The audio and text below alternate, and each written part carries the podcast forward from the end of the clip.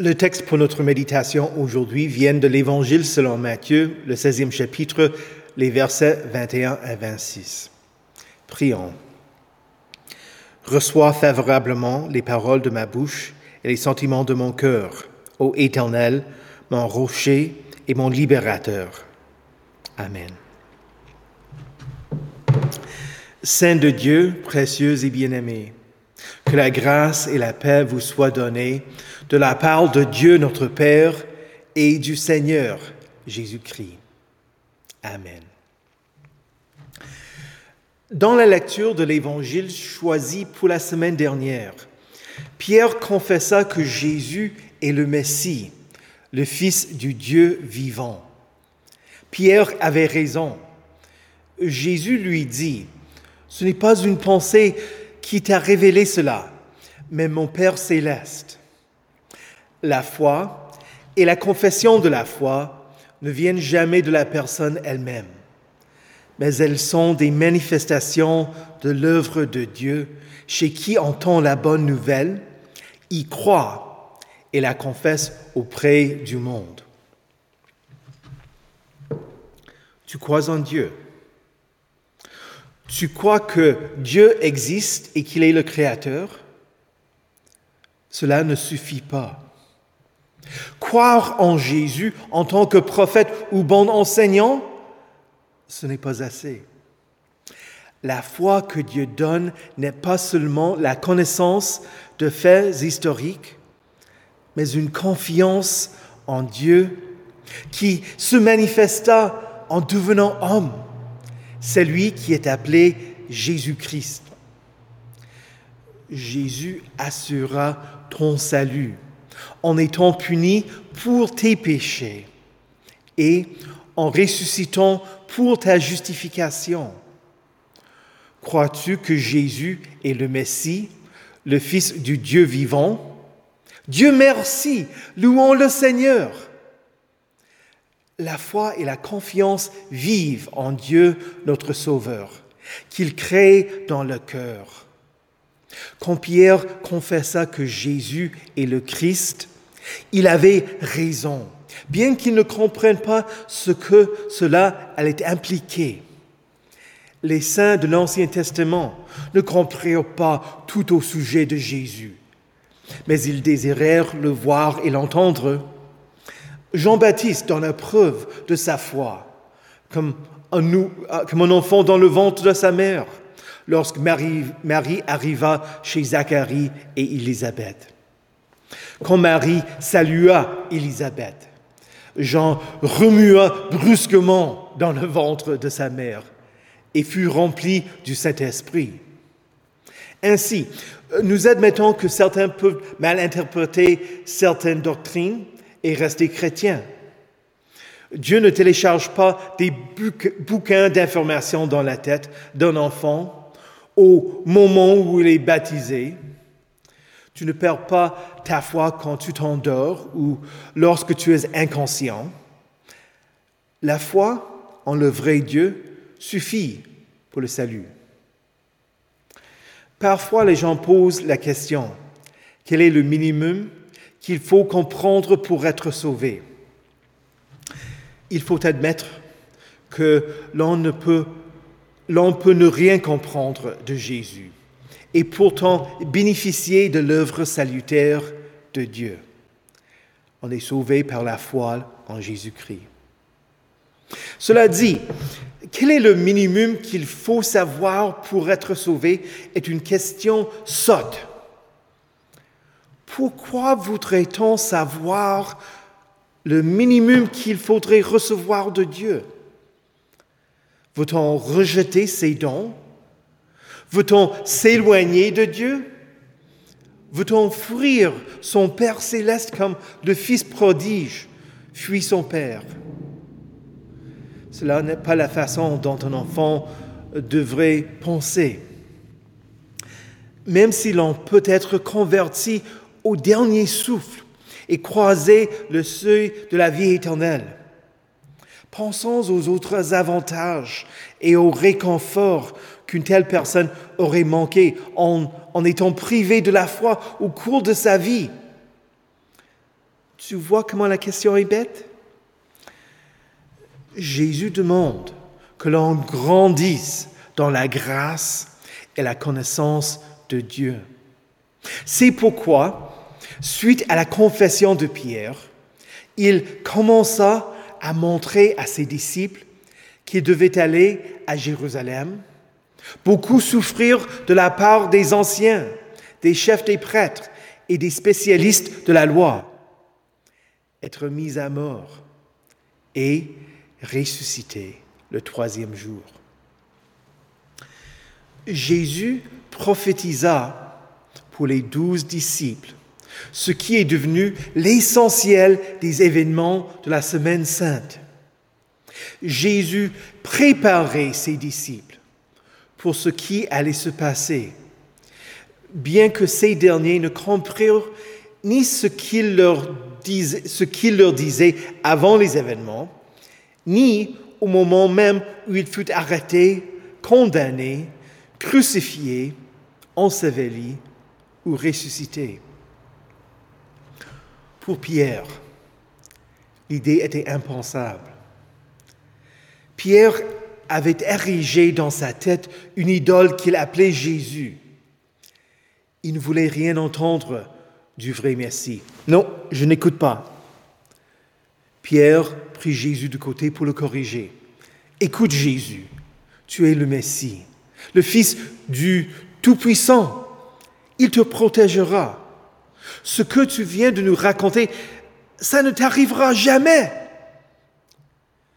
Pierre n'était pas le seul en Israël qui pensait que le Messie allait vaincre les Romains pour ensuite rétablir la nation d'Israël comme le royaume de Dieu sur terre. La dernière chose à laquelle on s'attendait du Messie était qu'il meure. Ce que Pierre faisait, c'est ce que nous avons tendance à faire. Créer un Dieu qui fera ce que nous voulons qu'il fasse, qui nous protégera des difficultés, qui ne nous permettrait jamais de souffrir, qui exaucera nos prières et qui nous bénira. Nous voulons le Jésus heureux, qui ne se fâche jamais contre le péché, qui ne nous appelle jamais à nous repentir. Nous voulons un Dieu qui ne nous corrige pas, mais que nous corrigeons, afin qu'il se conforme à nos désirs.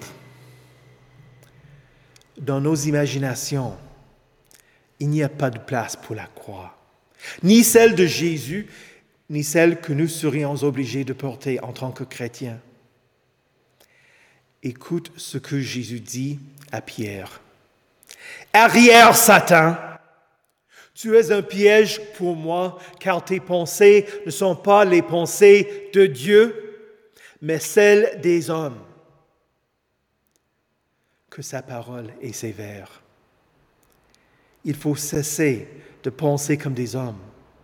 Le monde veut que nous, le monde veut nous former à sa façon. Le gouvernement veut former des citoyens obéissants et les partis politiques veulent que nous adhérions à leurs idéologies. Le commerce veut que nous soyons de bons consommateurs et des travailleurs compétents. La télévision normalise les comportements du monde les applications sur nos portables nous influencent. Les romans, la musique, le cinéma, les publicités, certains iront jusqu'à vouloir nous influencer de manière inconsciente. Voilà le catéchisme du monde qui te bombarde de messages et d'images qu'il approuve, jour après jour après jour. Et pourtant, l'amour du monde est inimitié contre Dieu.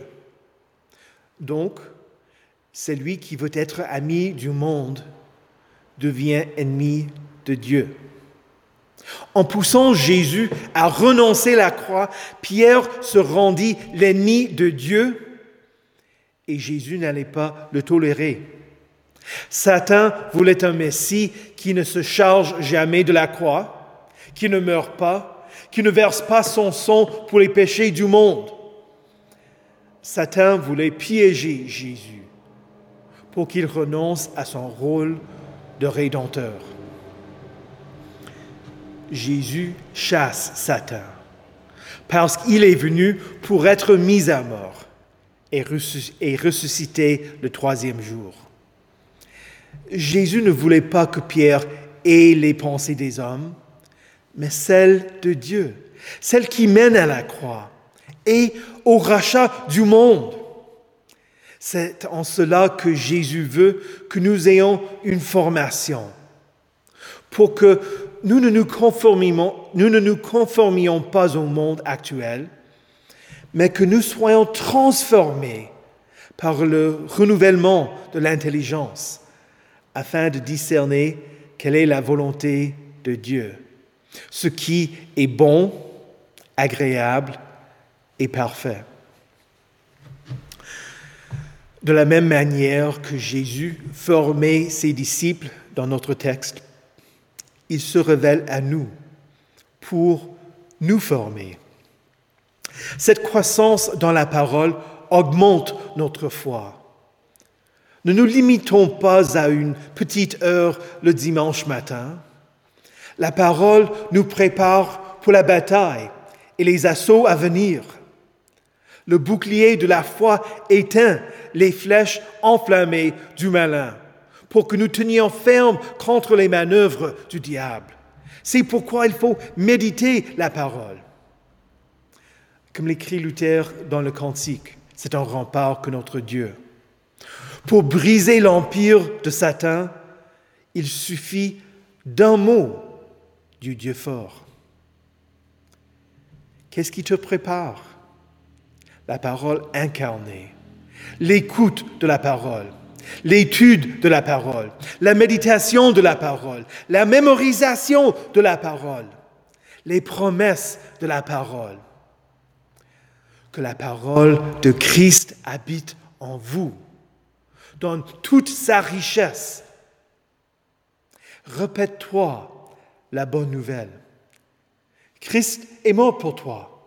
Christ a vaincu la mort. La mort, la mort ne pourra pas te retenir. Jésus est ressuscité. Tu es pardonné. Jésus règne. Récite les versets que tu as mémorisés Tire de bonnes choses que euh, tire de bonnes choses du bon trésor que Dieu met dans ton cœur pour que ta bouche exprime ce dont ton cœur est plein. La parole de Dieu est puissante, vivante et efficace. Elle fait vivre le chrétien et appelle ceux qui demeurent dans les ténèbres à la lumière de Christ. Jésus profita de l'erreur de Pierre, non pas pour l'humilier devant les autres, mais pour enseigner à tous ses disciples, y compris nous-mêmes, ce qu'est que la vie d'un disciple. Le disciple n'est pas supérieur au maître, ni le serviteur supérieur à son Seigneur. Ce que Jésus subit, ses disciples le subissent. Charge-toi de ta croix. On ne peut pas tuer une personne morte et tu es déjà mort. C'est en la mort de Jésus que nous avons été baptisés. Par le baptême en sa mort, nous avons donc été ensevelis avec lui afin que, comme Christ est ressuscité par la gloire du Père, de même, nous aussi, nous menions une vie nouvelle. Ne tiens pas à cette vie, mais tiens le coup pour celle qu'offre Jésus. C'est lui qui voudra sauver sa vie, la perdra. Mais c'est lui qui la perdra à cause de Jésus, la retrouvera.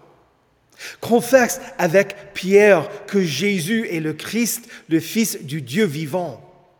Par sa parole, tu es transformé par le renouvellement de l'intelligence. Tu es pardonné. Tu reçois plus que le monde entier. Tu retrouves la vie en Christ parce qu'il est allé à Jérusalem, a beaucoup souffert, est mort et est ressuscité le troisième jour. Il a tout donné en échange de ton âme. C'est pourquoi tu ne pourras rien donner en échange de ton âme. Tu, ne t'appartiens pas à toi-même, tu car tu as été racheté à un grand prix. Au nom de Jésus. Amen.